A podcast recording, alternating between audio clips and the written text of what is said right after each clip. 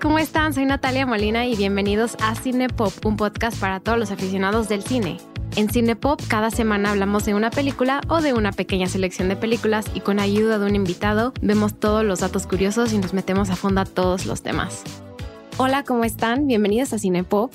Esta semana grabé episodio con Eric Estrada del podcast Cine Garage y Fernando Santamaría, co-host del podcast Histeria Colectiva van a poder escuchar nuestra conversación que grabamos hace unos días sobre The Wicker Man. Espero les guste y bienvenidos a estas dos semanas que tendremos de contenido halloweenesco.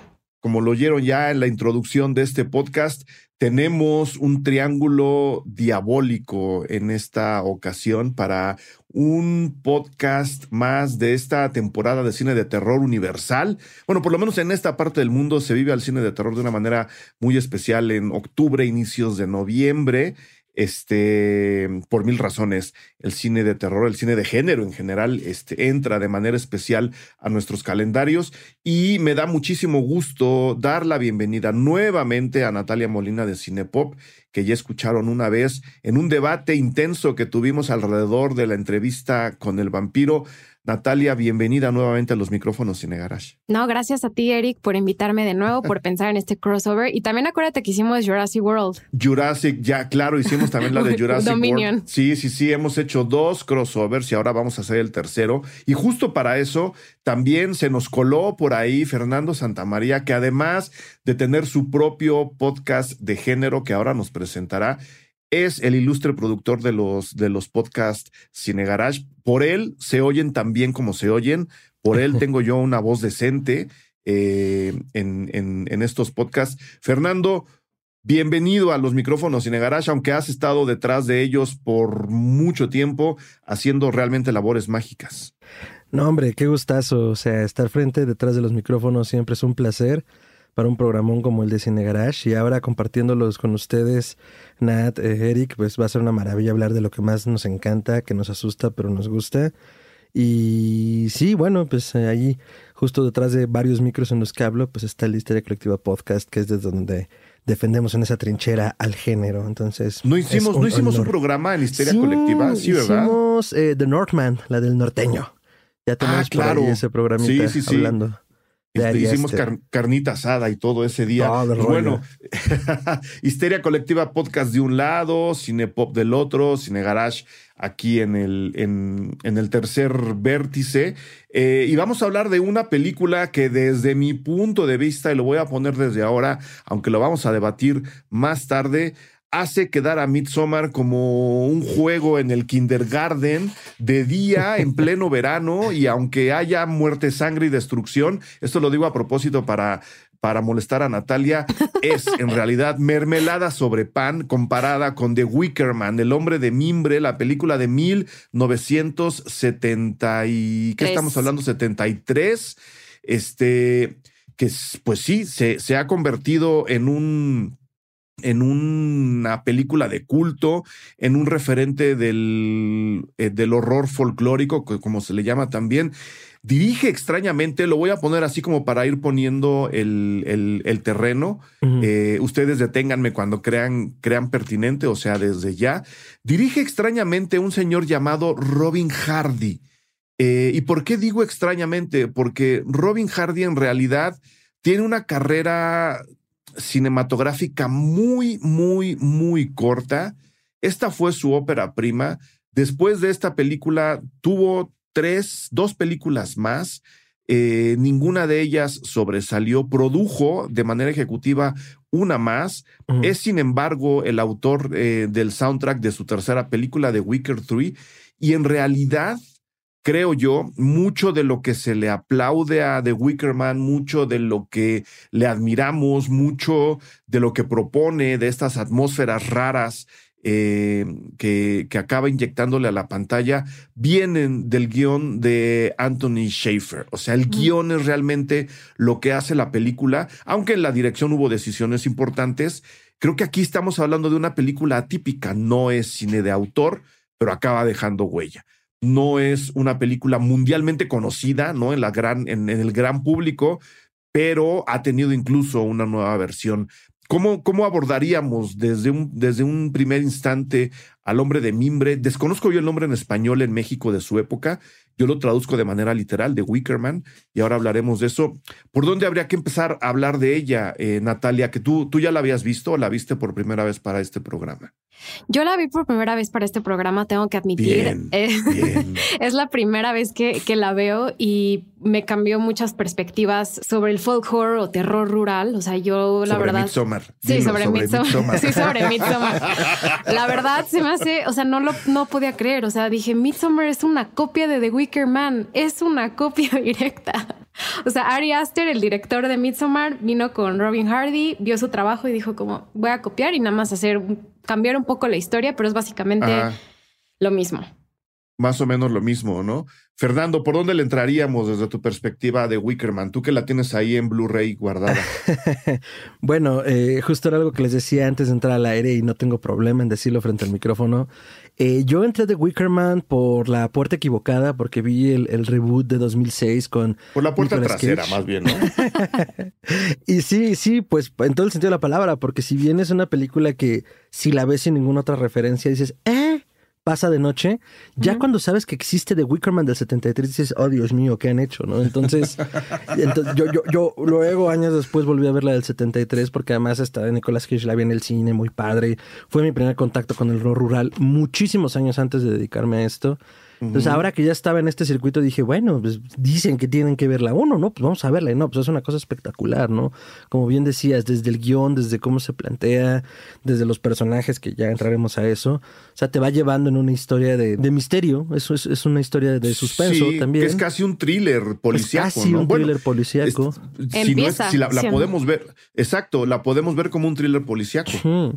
Entonces, para mí fue como un primer contacto fuerte en el cine con el horror rural pero fuerte clásico, porque además, eh, justo con, con, este tipo de horror, mi camino empezó como con la gran mayoría de la gente a nivel comercial, cuando Ari Aster hace la bruja, ¿no? Y se presenta y va, a la cineteca. Entonces, para mí ha sido todo un camino extraño e interesante que de alguna forma concluyó con Lab. En algún momento ya platicaremos de eso, pero fue de Wickerman dentro de esas revisitaciones de decir, bueno, ¿qué se ha hecho? ¿Qué es? ¿Qué no es? Y no lo había visto a Midsommar como una calca de The Wickerman, pero ahorita que lo mencionan, híjole, híjole, una vez visto no puede ser no visto, entonces lo voy a masticar. Qué buena persona eres, Fernando, porque creo que creo que Natalia lo cachó desde el primer encuadre, ¿no? Está bien, está bien, está bien, se vale. Yo no, no, no, no, no las asocié nada más. Pero a ver, vamos a, vamos a darle. Vamos, vamos a darle. ¿Ibas a decir algo, Natalia?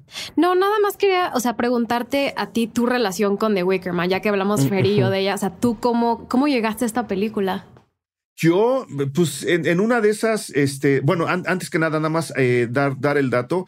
El director de La Bruja es Robert Eggers, no, ah, es, no es Ari Aster, no es Ari Aster, no, porque luego Robert se enoja. Robert sí nos oye, eh, Ari Aster, no, entonces hago, hago, hago nada más la, la distinción. Gracias. Pues la verdad, eh, la primera vez que la vi era yo muy, muy, muy joven y si no me equivoco, la caché en una de esas funciones nocturnas que había antes en Canal 11, donde pasaban cosas tan extrañas como esta, ¿no? Y siendo yo muy fan del cine de horror desde, desde niño, en realidad, cuando la vi, dije, esto da miedo, pero no hay eh, elemento sobrenatural, ¿no? Esto inquieta, pero tampoco se trata de una serie de asesinatos como por ejemplo si ocurre en, y, ahí está el podcast anterior de Cine Garage, si ocurre en Angel Heart o en Seven, que hablamos de eso, ¿no? Eh, esto, esto es una inquietud distinta, entonces a la hora de no comprenderla, que sigo sin hacerlo al 100%, tampoco me voy a dar aires de, de superioridad, este, me, se me quedó grabada y cada vez que puedo, cada vez que me la encuentro, ahora con mayor facilidad, no solo porque está en soporte físico, sino porque sí está en, en algunos puertos a los que se puede acceder a ella, pues la reviso, ¿no? Y, y ahora me, me di cuenta que era buena oportunidad hablar de, de una película tan extraña como esta, que repito, ha dejado tanta huella que tiene una segunda versión tan extraña como la que comenta Fernando. Entonces, es así de sencillo. Yo la vi muy joven. Eh, de manera muy incómoda al lado de mi madre porque la película tiene un fuerte contenido sexual. De hecho, lo sexual es parte de la película que creo que desaparece por completo en la versión con Nicolas Cage, ¿no? Le quitan por completo toda la implicación, no implicación, todo el discurso a favor de una sexualidad libre y, placentera. Este, y entre esa inquietud, entre esa incomodidad, dije, la tengo que volver a ver sin mi mamá. ¿No? tengo, que dejar a mi mamá guardada y volver a ver, volver a ver la película. Yo, yo le entré por ahí, Natalia. Esto, yo creo que es una película que em, se ha vuelto, o sea, no sé si en ese momento se fue, o sea, se hizo de culto, ya lo mencionaste en la introducción, pero yo creo que no tenía la atención, la importancia que lo tiene 50, o sea, 49 años después, ¿no? O sea, no sé si les quería preguntar, ¿ustedes creen que esta película inventó el folk horror? No. Mm, yo no me atrevería porque la memoria me falla y porque, híjole, viéndolo de una forma ya muy aventurada, incluso los pájaros de Hitchcock, que podría ser considerada como folk horror, ¿no? Sí. Eh, y por otro lado, el término horror folk o folk horror en realidad no es tan viejo. O sea, el, el término fue, fue acuñado más o menos 2009, 2010 eh, o sea, en este siglo, para voltear a ver películas como esta, en donde el terror ocurría en, bueno, la situación extraña, bizarra, macabra, inexplicable, ocurría fuera de los ámbitos urbanos, no fuera de lo que hasta la fecha se sigue defendiendo y entendiendo como civilización. Y estoy, y estoy entrecomillando todo aquello que estaba fuera, era visto de alguna forma como amenaza, como como algo peligroso incluso, ¿no? Entonces fue un señor que se llamaba, eh, si mal no recuerdo, Mark Gatis, este, un, un escritor a través de la, de la BBC lanzó por primera vez el término y no es tan viejo. En consecuencia, si el término es tan nuevo y este tipo de películas están ubicadas en el último tercio del siglo XX, probablemente tengamos otras por ahí, ¿no? Esta es, sí, una de las más conocidas en el círculo de fans del cine de horror. Eso sí lo puedo decir con toda, con toda seguridad, pero no sé si sea la primera. No sé qué opine Fernando, que es el experto. Ah, ahí dijo experto. Este, no, a ver, es que justo es una discusión que he tenido como con varios eh, compañeros, colegas, escritores, incluso escritores que ahorita están haciendo folk horror y al parecer tendríamos que eh, pensarlo en dos vertientes. La primera, la escritura.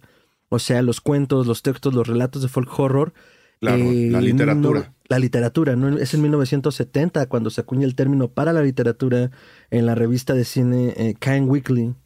Eh, perdón, no es cierto, para una película, o sea, que se llamó The Devil's Touch. Entonces, en realidad este término viene acuñado desde antes, pero popularizado en 2010 justo por, por Matis. Mm, Ahora, también eh, yo consideraría en términos de cine y en términos de la primera película que nos retrata algo que podríamos considerar ahora folk horror, eh, Haxan, la película alemana de igual de 1920 y pico, no me acuerdo bien. Creo, creo, que está cumpliendo 100 años, ¿eh? Sí, también debe ser del 22. Creo que Haxan está cumpliendo 100 años justo ahora. Entonces, Haxan, justo como en este retrato del campo, de los fantasmas, de lo onírico, de las brujas, porque además creo que algo crucial para entender al folk horror o el horror rural, como lo podríamos definir más cercano en español, como bien lo dijeron, eh, tiene que ver mucho con mirar hacia el pasado, o sea, eso que heredamos, parte mucho como de toda esta onda gótica, como del legado que tenemos, pero ya no es un legado familiar, ya no es Otranto, ya no es el apellido, sino que heredamos como especie, ¿no? Y entonces en la naturaleza, eh, estos viejos dioses, eh, qué deudas vienen a cobrar y qué deudas debemos pagar, ¿no? Entonces, eh, hay un título muy bonito para una compilación de folk horror de, de, cine que se llama All Hounds Be Ours, que sería como todos los sustos serán nuestros que hace, cura y compila eh, Kierla Janisen, quien es fundadora y directora del Instituto de Horror del Miskatonic. Y de hecho ella elabora un documental monumental de tres horas y pico que se llama Woodlands Dark and Days Bewitched. Sería la oscuridad de los eh, bosques y los días hechizados, ¿no? y, y, en este documental hace todo este recorrido del cine, como de dónde nace, por qué es. Obviamente lo acota mucho también en Inglaterra y dice, bueno, esto también parte como de estos bosques, ¿no? El bosque negro de Albania, los bosques ingleses y celtas, o sea, es algo muy, muy geográfico. Por eso incluso ha habido una discusión últimamente como de, bueno, ¿y qué es folk horror en Latinoamérica, no? Y más bien acá se está más desdibujando como, claro que lo tenemos, tenemos nuestras leyendas, que el charro negro, que las haciendas, pero cumple otras reglas, ¿no? Entonces, eh, volviendo a la pregunta, pues yo me iría desde los 70 como una definición del término en el, en el circuito, hasta los 20 como esta primera película que podría inscribirse, aunque no se entendía así. Y pues desde entonces hemos estado haciendo películas eh, que hablan de este legado que tenemos como comunidad, incluso que de eso trata de Wickerman, ¿no? Ok. Natalia, tú que te acercaste por primera vez a la película, ¿de qué va? ¿No? Tratemos de evitar los spoilers porque además toda la película está tejida para llevarnos a un final bastante cruel, bastante sorpresivo, eh, bastante intenso, que tiene que ver no solo con el nombre, sino con la idea del título de la película. Entonces, cuidando eso nada más, yo, que, yo que soy un, un no creyente del spoiler, del, del estropeo, cuidando eso, tú que la acabas de ver, por primera vez en tu vida, ¿de qué va? De Wickerman. Yo también, a mí también me gusta cuidar mucho los spoilers. De hecho, dato curioso completamente aparte, yo no veo trailers de nada para no, que no me arruine la historia, nada visual nunca. Entonces, también soy, aliento muchísimo a que las personas cuiden lo más posible y contar una historia sin, sin decir el final. Pues The, Wickerman eh, trata de un policía en que llega a una isla en Escocia, es escocés, y porque hay una niña desaparecida. Entonces le llega, le llega una carta diciendo que la niña desapareció y llega él a la isla y tiene muchos encuentros con personas y con varios miembros de la comunidad de esta isla y se encuentra con historias muy interesantes de cómo están negando, ocultando la desaparición de esa, de esa niña que él sabe que desapareció, le llegó la carta, ¿no? Y él llega a través de un barco, está muy lejos de cualquier parte de la civilización y es una comunidad em, que sigue muchas, esto no sé si es spoiler, lo podemos editar, pero es una comunidad pagana que sigue muchas reglas de una comunidad pagana. Y, ahí, ahí es como, sin spoilear, de qué trata la historia y es como el misterio, por eso también puede ser como una historia policíaca o un thriller, antes de ser una película de horror, sobre la desaparición de esta niña. Entonces él se va desenvolviendo la historia y él se va encontrando con pequeños ámbitos que van, si lo pegas, este, hacen como mucho sentido, ¿no? Entonces tiene muchas escenas y eso hace que sea una película como muy divertida, con muchos personajes también increíbles como uno de ellos este, siendo Christopher Lee, ahorita hablamos de él, pero este, este actor es, es, un, es un detective y es, protagonizado por Edward Woodward, que lo hace excelente, no es, no es así como los actores más conocidos, pero aquí como detective eh, lo, hace, lo hace increíble. Y para nada es estropeo mencionar que él se enfrenta a una comunidad pues pagana desde su punto de vista, ¿no? Porque él tiene una estructura católica muy rígida, ¿no? Justo ese es el choque al que se enfrenta él está educado en un conservadurismo eh, muy marcado, muy duro, muy rígido, y llega y se encuentra con una pequeña comunidad en donde, más allá de tener referencias a la cultura celta y a ese tipo de paganismo, viven justo muy por afuera de todas las prohibiciones que a él le han impuesto y que él ha aceptado, ¿no? Que creo que es un, punto, un punto central. Él llega convencido de que todo lo que se le ha prohibido en la cultura católica, o por lo menos en la cristiana, que no me acuerdo muy bien si es católico o protestante o no, pero bueno, es que es cristiano, todo lo que se le ha prohibido, está bien que se le haya prohibido. Y ese es el principal choque de su personalidad con la comunidad a la que se acaba enfrentando, que viven libres, no viven de una manera, y lo voy a acentuar y a subrayar por la época de la película, muy apegada a lo que ciertas eh, ciertos círculos dentro de la cultura hippie y posteriormente dentro de la cultura New Age, la menos conservadora, porque también hay un New Age muy conservador, estaban ejecutando en ese momento, ¿no? Que es el amor libre, el sexo abierto, el sexo libre, ¿no? Menos cadenas. Y por la época, creo que la película responde muy bien para poner frente a frente al puritanismo que imperaba en esos, en esos años y que luego se acentúa con Margaret Thatcher y toda esta no, no, subcultura, contracultura que estaba finalmente llegando al mainstream y que se estaba manifestando en diferentes círculos, desde la pintura hasta el cine, pasando por la música y todo aquello, dentro de un mundo más, más libre, ¿no? Menos, menos atado a ese tipo de normas. Entonces no creo que sea para nada un spoiler porque justo esa es parte central de la película, ¿no, Fernando? Sí, totalmente. O sea, la confrontación directa. Yo pensé que estaba buscando ahorita el dato de si era cristiano o católico. Pensé como por toda esta parte también irlandesa, policíaca, catolicismo, que iba a ser católico, pero según la píldora acá de internet dice que es cristiano.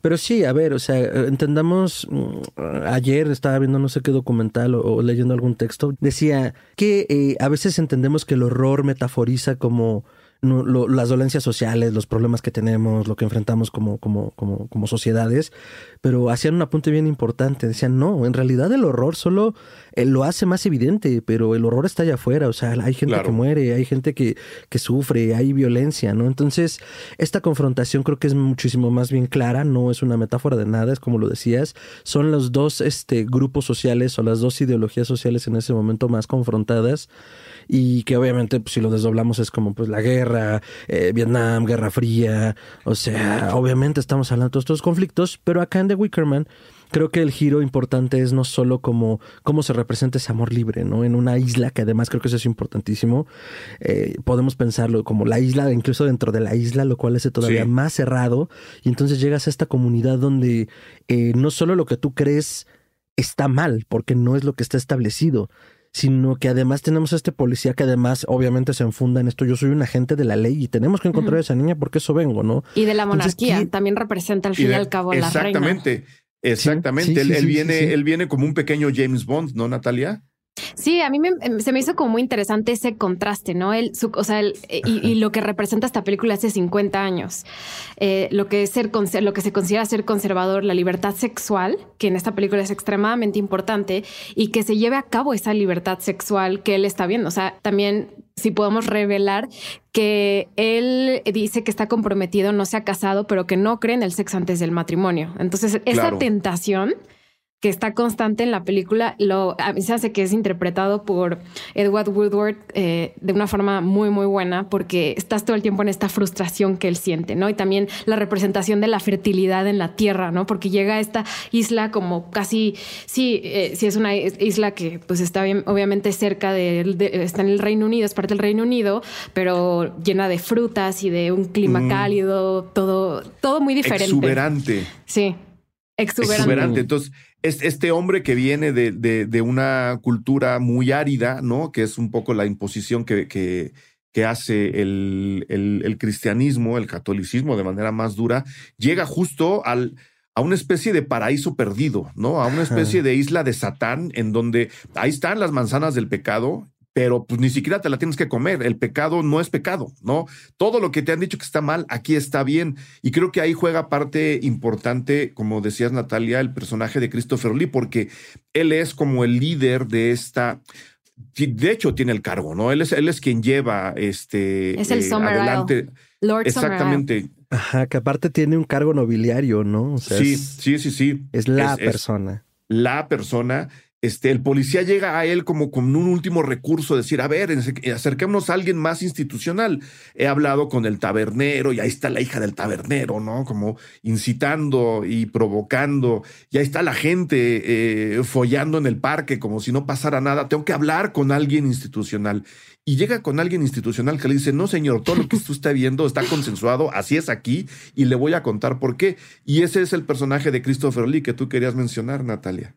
Sí, me llamó mucho la atención, o sea, viéndola, ahora Christopher Lee fue conocido por muchos papeles en franquicias, como lo fue en El Señor de los Anillos, en Star Wars, y, pero él, viendo sus entrevistas y leyendo un poco sobre él, él ha mencionado que esta es de sus películas favoritas. De hecho, el papel lo escribió, lo escribió Hardy específicamente para él, él colaboró mm. mucho con esto y ha mencionado que ha sido de los papeles que más le han impactado en su vida, que The Wicker Man le parece fascinante y una, una, una de sus filmografías, una de las películas más relevantes que alguien puede ver.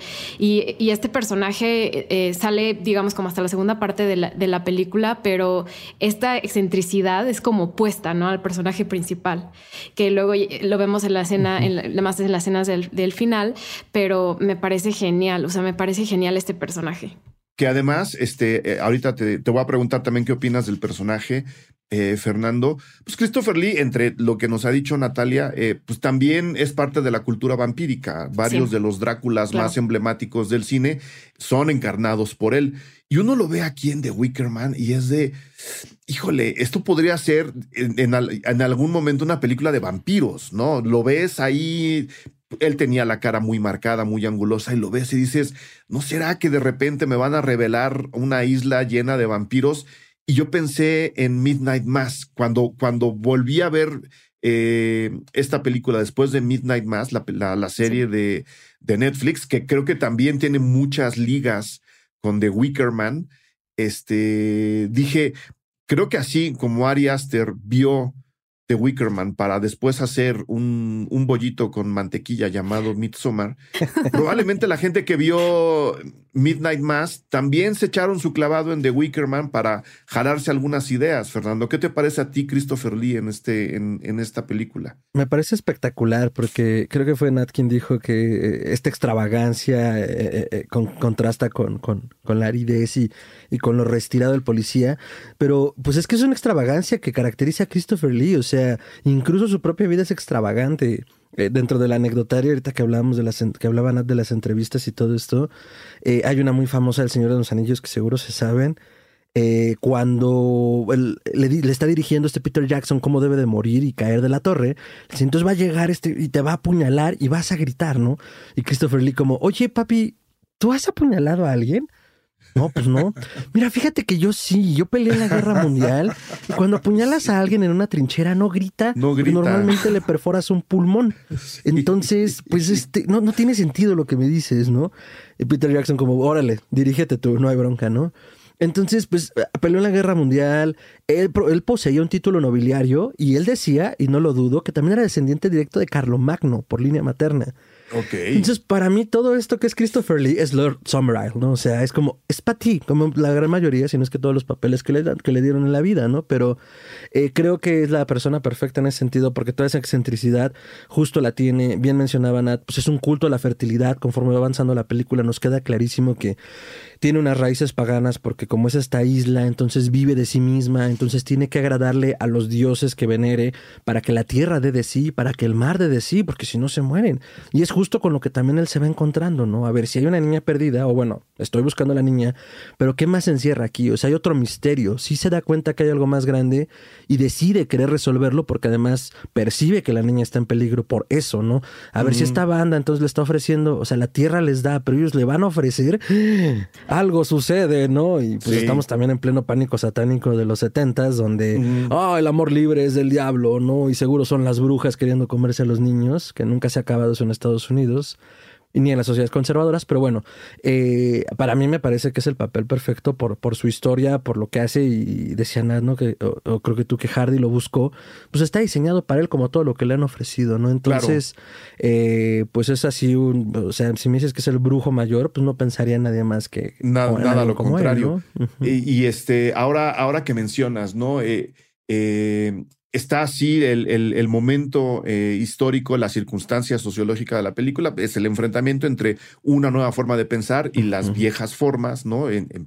de manera muy particular entre la libertad y la parte ultraconservadora de nuestro policía, pero también está, ahora que platicabas un poco cómo se encuentran estos dos y cómo se conocen, también está el apunte político, porque cuando, cuando el policía conoce a este personaje, que es el que lleva la isla, que tiene un título nobiliario, encuentra el lado político de manipulación sobre la gente, porque le dice, a ver, mi papá hizo de esta tierra algo fértil, basado en la ciencia y todo aquello, y luego, para que la gente no respingara y que y aceptaran lo que mi papá estaba imponiéndole a la gente a la isla. En ese momento se crea esta especie de culto, creencia, ideología, en donde sí hay que agregar, hay que agradar a otros dioses, hay que devolverle a esos dioses lo que nos están dando. Y luego se quedó como costumbre. Y a él, a este personaje en particular, le funciona perfectamente mantener ese status quo para conservar su esfera de poder, conservar su esfera de privilegios y eso también es un señalamiento bien interesante, no solo hacia las altas esferas del poder en esos momentos y en los contemporáneos, sino a la monarquía que hace de la película un doble ataque a la cultura dominante de su época y fíjense en lo que son las cosas de la nuestra. Una carga política y un apego hacia y un señalamiento a favor de las libertades que Natalia, sabiendo que te gusta Midsommar, la película de Ari Aster no tiene. No, la película Midsommar, o sea, por, eh, eso ya la odia. Creo que es bastante inferior. En ya la odia. mi, o sea, mi tema principal con Midsommar ahora que ya, ya vi Wickerman y entiendo de dónde viene esta necesidad de contar esta historia, que te, también te cuestiona, te dice, a ver, el catolicismo es la religión dominante, es una, o sea, es una religión monoteísta de que lleva dos, 2022 años en nuestra sociedad, pero qué tan diferente es de un culto o de una cultura pagana. O sea, se pone en contra, o sea, te pone a pensar, o sea, ¿cuál es la diferencia entre un culto y una religión? O sea, al fin y al cabo es lo mismo. Y te, te pone ese paralelo. Y Midsommar al final es una película de dos personas que cortan. O sea, no, yo, yo, o sea, yo no voy a agregar nada, yo lo dije desde un principio. Sigue, Natalia. Hay un culto que también los blancos, que creo que también es algo discursivo de acá, los blancos también se pueden poner bien locos en cuanto a lo oculto y lo mistérico, ¿no? Porque siempre son como las tribus en la lejanía, eh, las personas de color, las personas morenas, ¿no? En, este medio de la selva, ¿no? En medio de la selva, desde la blanquitud, ¿no? A ver, los blancos también están bien locotes, ¿no? eso yo es lo único que rescataría de Midsommar, como, ah, mira, pues sí, una, una, un culto en Suecia, pero que pues definitivamente es superior Wickerman. Perdón, Nat. No, me gustaría preguntarles algo que a mí me llama mucho la atención de películas de horror, que es cuando todo pasa de, en un día, o sea, de día. ¿no? Se me, o sea, una de las escenas que más me viene a la mente en general de, de, la importancia de estas escenas que nos ha brindado el terror es, por ejemplo, Hitchcock con North by Northwest, esa escena, ¿se acuerdan? En un campo donde todo es de día y está corriendo y está llegando el avión. O sea, a mí me, impresionó esa escena y siempre la tenía guardada. Y las películas de horror o, o a lo mejor gore eh, tienen que ser de muchas veces de día para poder entender y poder ver el horror de lo que está pasando en, esas, en esa sociedad en específico. No es una película de horror como It Comes at Night o otras donde necesitas la oscuridad para crear el terror. Este terror es diferente. ¿Ustedes qué opinan de, eso, de esos contrastes de pensar en películas de horror, horror o de terror que están en medio del día? A ver, Fernando.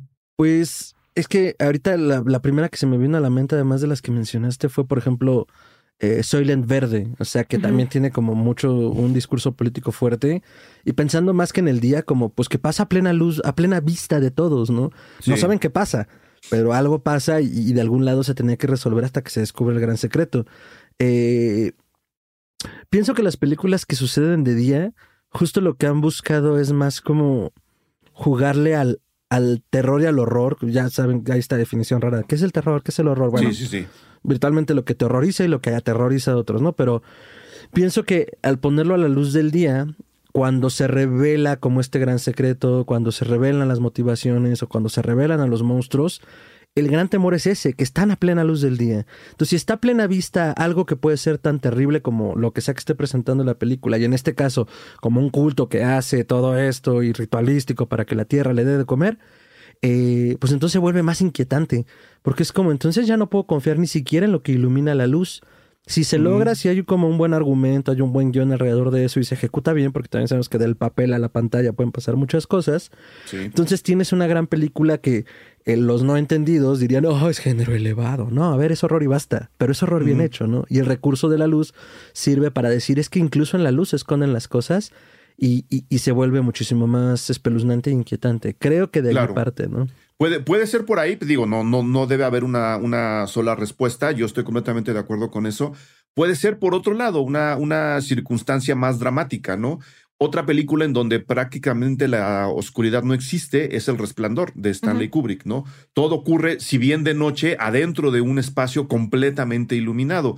¿Por qué? Porque lo que está haciendo Stanley Kubrick es convertir al ente amenazante que algo tiene de sobrenatural, pero tampoco estamos tan seguros, es al hotel mismo, porque el hotel, si uno se, se, remite a la, a la novela de Stephen King, el hotel es el personaje amenazante hacia la familia en ese momento. Entonces, si oscureces al hotel, pierdes al personaje. Yo entiendo ahí muy bien las motivaciones de, de Stanley Kubrick, que además están vinculadas con lo que dice Fernando, ¿no? Porque estamos hablando incluso de la amenaza dentro de tu propia familia si la amenaza viene de algo que, puede, que puedo ver e incluso tocar, en este caso mi padre, ¿no? ¿Qué me puedo yo esperar de todo lo que hay del otro lado allá en la oscuridad? Por un lado. Y por el otro, este, también podríamos considerar, yo tuve la fortuna de hablar con Michelle Garza Cervera, que ahora está presentando alrededor del mundo su película Huesera, eh, otra película de horror urbano, pero horror a final de cuentas. Y en la película eh, eh, también se rompe un poco esto, cuando, cuando hay una amenaza sobre su personaje central, una madre que está embarazada esperando a su hijo, todo ocurre dentro de la luz. Y cuando ella encuentra un poco de paz, ocurre dentro de la oscuridad. Y me decía mm. Michelle, yo lo hice simplemente para invertir los mecanismos tradicionales del horror, para que aquello que normalmente nos amenaza en la oscuridad en mi película fuera lo contrario, porque yo quiero caminar un camino distinto y porque mi discurso es completamente distinto e incluso completamente alejado de cierto, cierta visión machista que sí impone a la oscuridad como, eso no lo dice ella, pero yo lo estoy interpretando, impone a la oscuridad como amenazante y a la luz como algo más tranquilizador. Creo que es un juego que se puede ejecutar de distintas formas y que da mucha, mucha cancha para que el horror, como decíamos al inicio, hable de muchas más cosas que de la amenaza del espíritu, ¿no? Del espíritu eh, maligno. Yo, yo lo diría así, Natalia. Y también un ejemplo reciente es Nope de Jordan Peele también juega mucho con eso y, me, gusta muchísimo también esa película y esa interpretación. Siento que a veces muchos seguidores, bueno, de al menos de mi podcast Cinepop, me, me dicen mucho, haz películas de horror, de terror. Entonces propongo cosas y digo, ¿qué les parece esto? Y no, o sea, es, es algo que no entiendo por qué sigue siendo tan eh, controversial, ¿no? Poder, poder definir lo que es error y lo que es terror. quizás podemos tener ese debate en otra ocasión, pero para mí esta sí, es una película de, terror, o sea, yo lo considero una película de terror. No sé ustedes si en serio lo consideran de terror o en qué categoría la categorizan o tiene muchas. A ver, Fernando, que es el especialista. nope, yo diría que es una película de ciencia ficción con toques de horror. O sea, yo, yo sí no la considero dentro del horror. Pero pues es un, o sea, es una percepción personal, no desde el juego como, ah, es que todo es subjetivo, sino o sea, yo la encasillaría ahí como, como dentro de ese género. Ahora, eh, con estos toques de horror que tiene, pues lo tiene.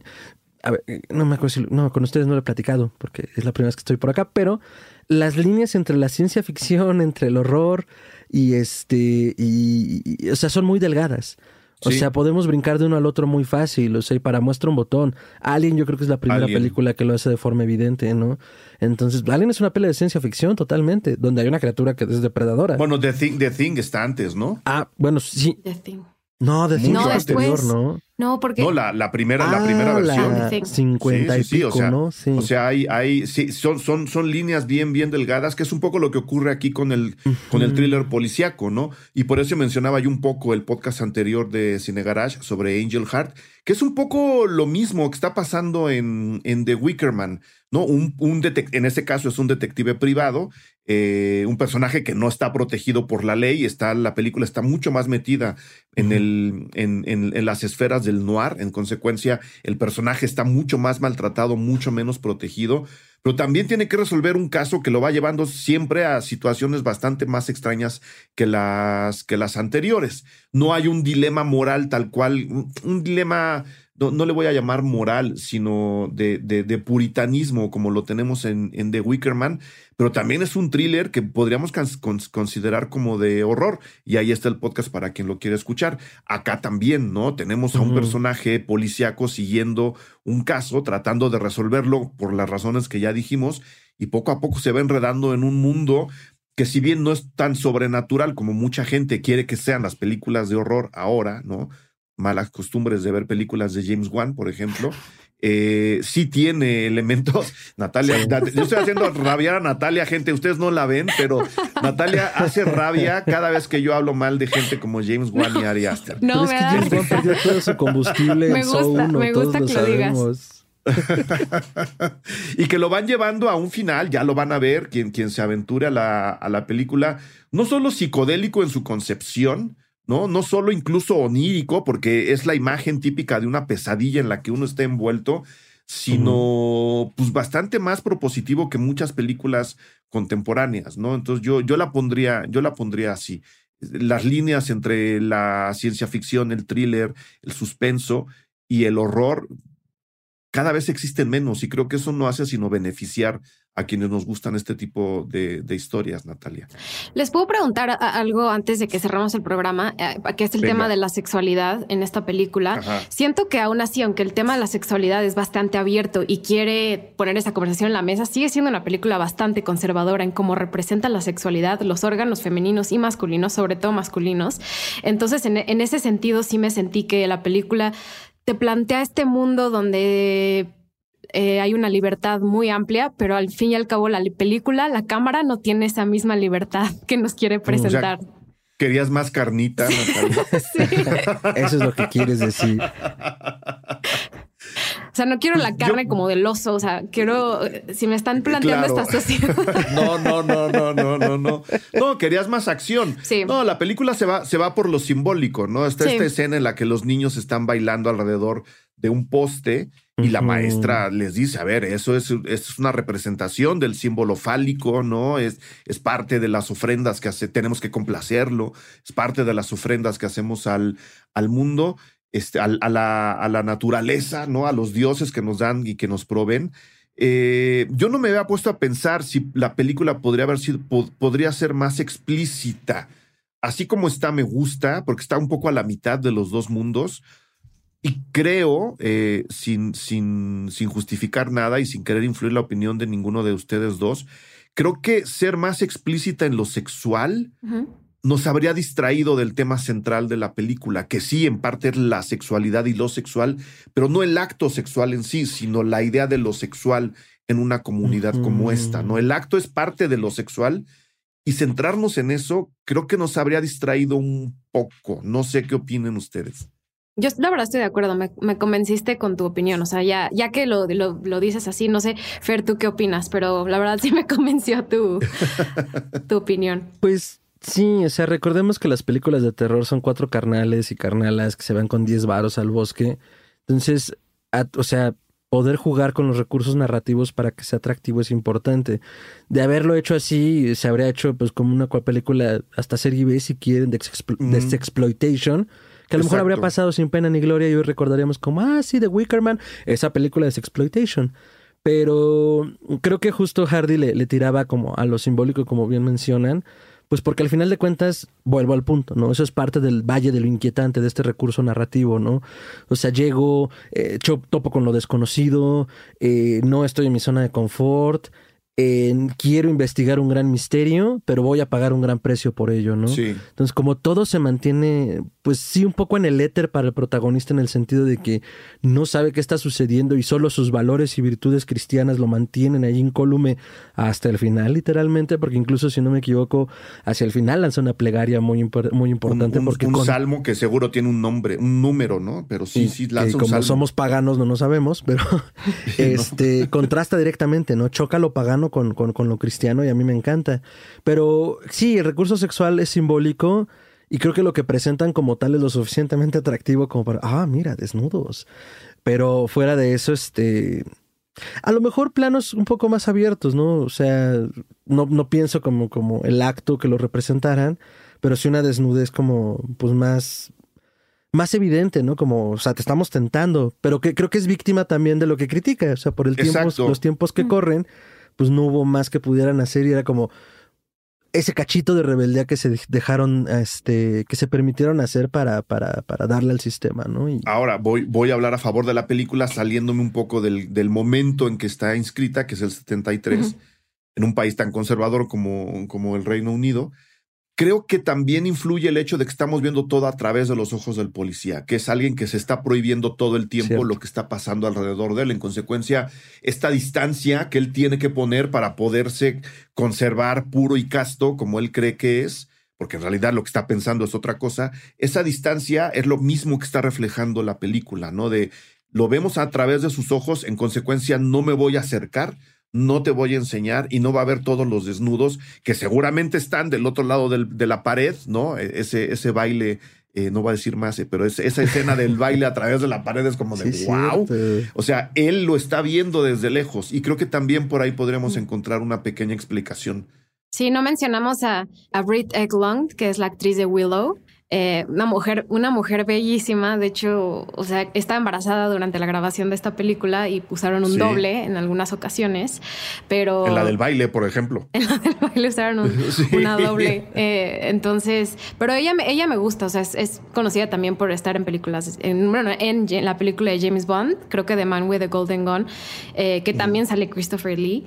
pero quería también mencionarla a ella muy bella, excelente actriz y, me encanta también la postura que tiene su personaje y, cómo es él también está siempre contrapuesto con el policía.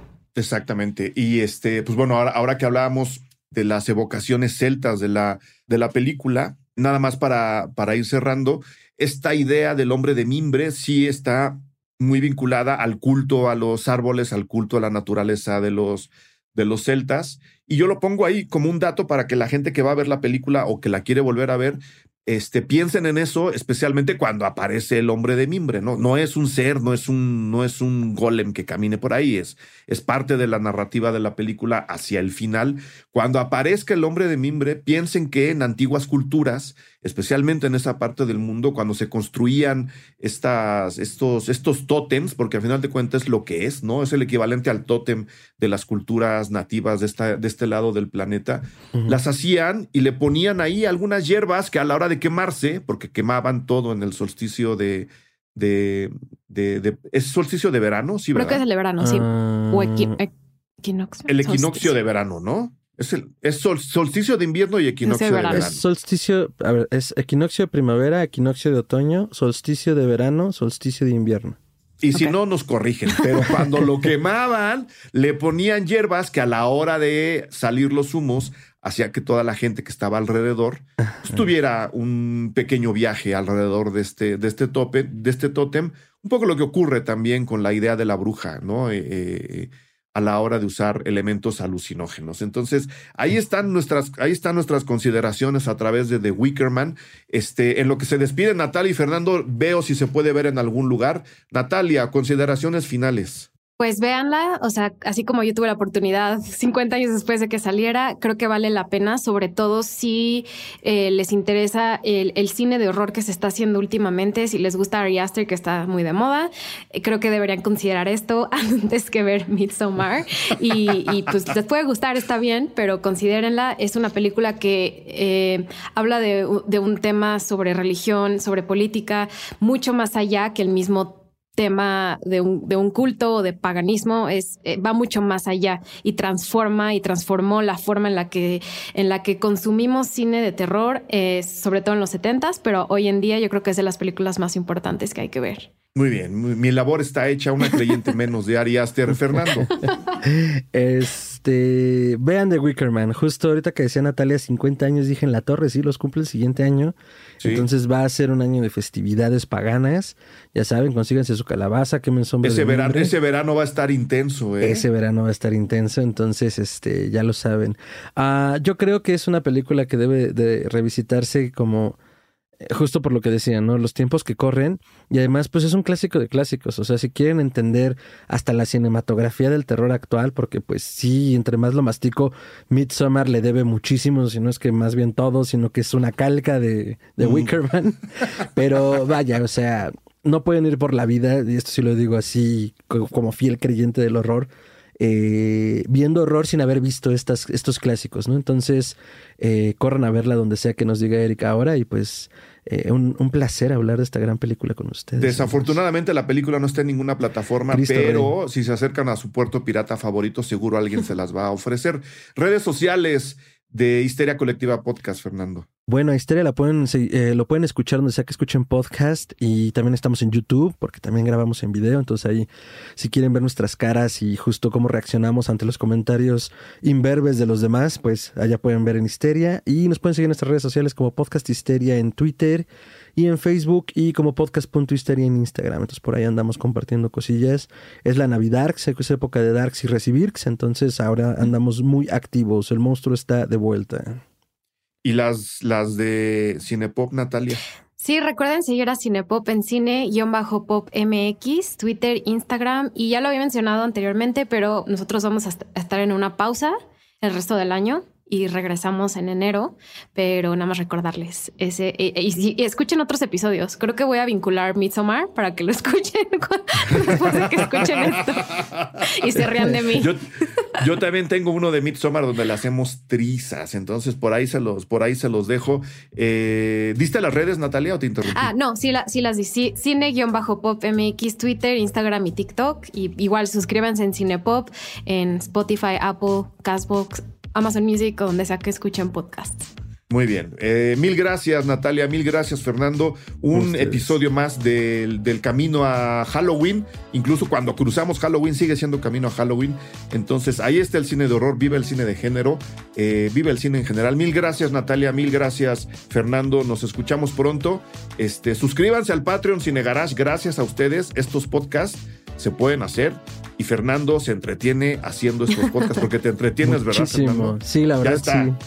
háganlo por él. Antes, no lo hagan por mí, háganlo por él. Bye. Muchas gracias, Eric. Hasta entonces. Cinepop es una producción de Sonoro. El programa fue producido por Natalia Molina y Mariana Coronel, conducido por Natalia Molina e ingeniero de audio Santiago Sierra.